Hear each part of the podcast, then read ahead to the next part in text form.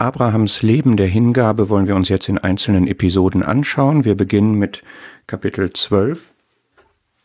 Dort beginnt im Grunde Abrahams Geschichte. Der Gott der Herrlichkeit, wie Apostelgeschichte 7 sagt, erscheint ihm da.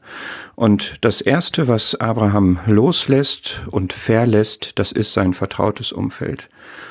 Gott sagt nämlich zu ihm, geh aus deinem Land und aus deiner Verwandtschaft und aus dem Haus deines Vaters in das Land, das ich dir zeigen werde. Wie kann man so etwas machen?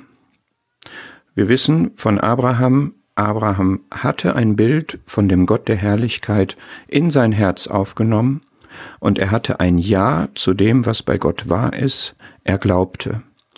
Und er verwirklicht damit das, was dieses schöne Lied sagt, Trust and Obey.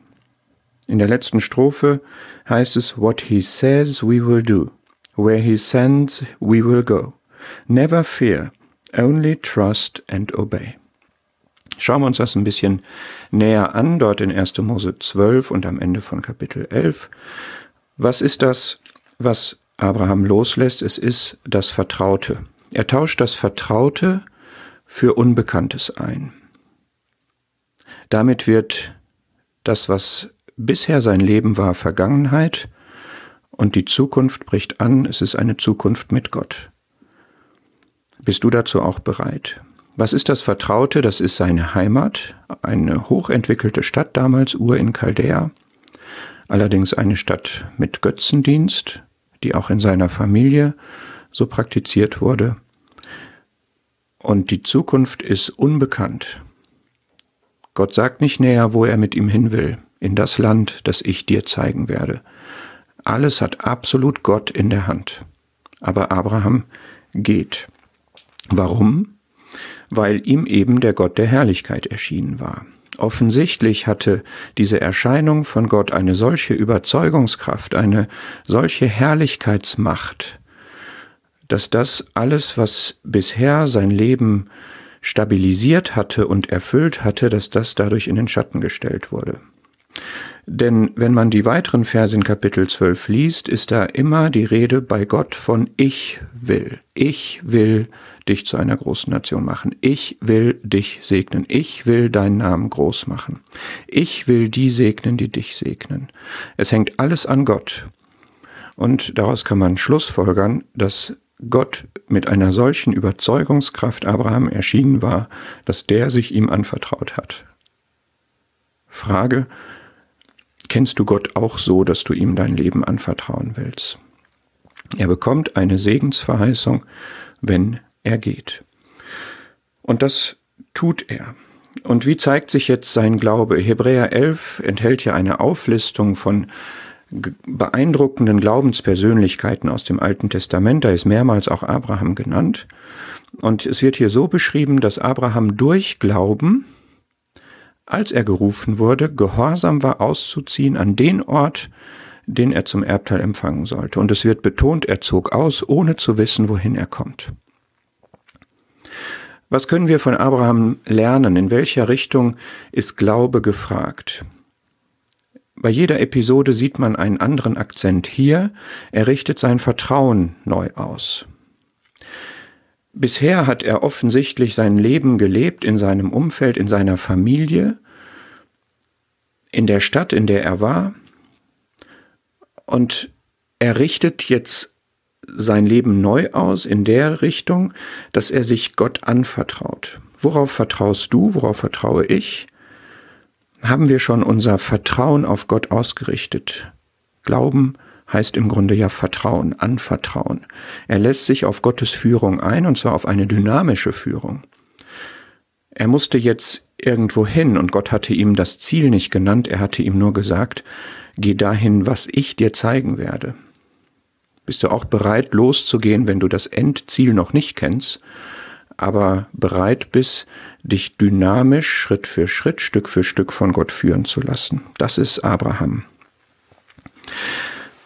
Abraham erlebt dabei Gottes Barmherzigkeit.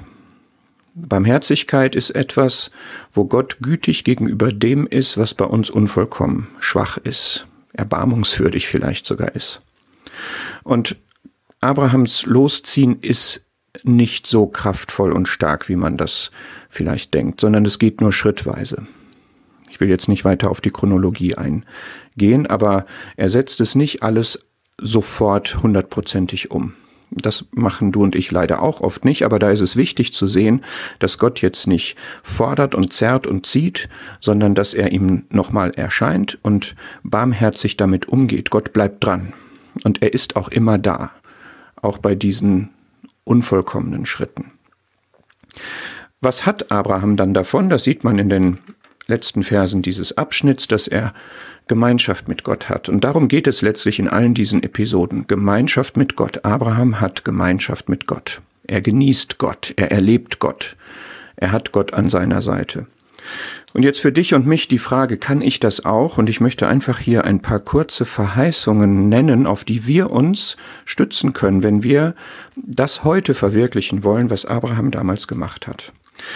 Ist von dir gefragt, Personen loszulassen, aus Beziehungen rauszugehen, dann hast du aus, aus, Markus 10 die Verheißung, dass du jetzt schon das, was du verlässt, hundertfach wieder bekommen wirst, jetzt in dieser Zeit. Personen, die dir wertvoll sind, von denen du dich lösen musst. Da wirst du andere für bekommen, die auch wertvoll sind, vielleicht wertvoller sind. Und du bekommst in dem kommenden Zeitalter ewiges Leben aus der Hingabe an Gott, dass du ihm dein Leben übergeben hast. Wenn du sogar dich von Sündigem lösen musst, wie Abraham von dem götzendienstlichen Umfeld sich lösen musste, dann verbindet Gott dieses sich absondern mit der Verheißung, ihr werdet mir zu Söhnen und Töchtern sein, spricht der Herr, der Allmächtige. Und der Sohn, die Tochter des Allmächtigen zu sein, der dann unser Vater ist, ist ja viel mehr wert als alle diese Beziehungen, die ich sonst haben könnte. So wie Gott zu Abraham treu war, als er ihn berufen hat, so ist er auch bei uns treu, dieser Gott, der uns berufen hat. Und er wird das auch tun, was er uns verheißen hat. Das ist eine neutestamentliche Verheißung in 1. Thessalonicher 5. Und jetzt noch zwei Verse, die einfach ausdrücken, wie lohnend es ist, sich Gott anzuvertrauen, wenn man ein richtiges Bild von Gott hat, wenn man Ehrfurcht, Respekt vor dem Gott hat, der einen beruft, dann stärkt das unser Vertrauen und er ist vertrauenswürdig. Wir haben in ihm eine starke Zuflucht und wir haben eine Segensverheißung. Gesegnet ist der Mann, die Frau, der, die auf den Herrn vertraut und dessen, deren Vertrauen der Herr ist. Da können wir wirklich von Abraham lernen. Abraham ist unser Vorbild und wir können uns auf diese Bibelstellen aus dem Neuen Testament und aus dem, was auch aus dem Alten immer wahr ist, stützen und dem Herrn vertrauen, diesem Gott der Herrlichkeit, der er auch heute noch ist.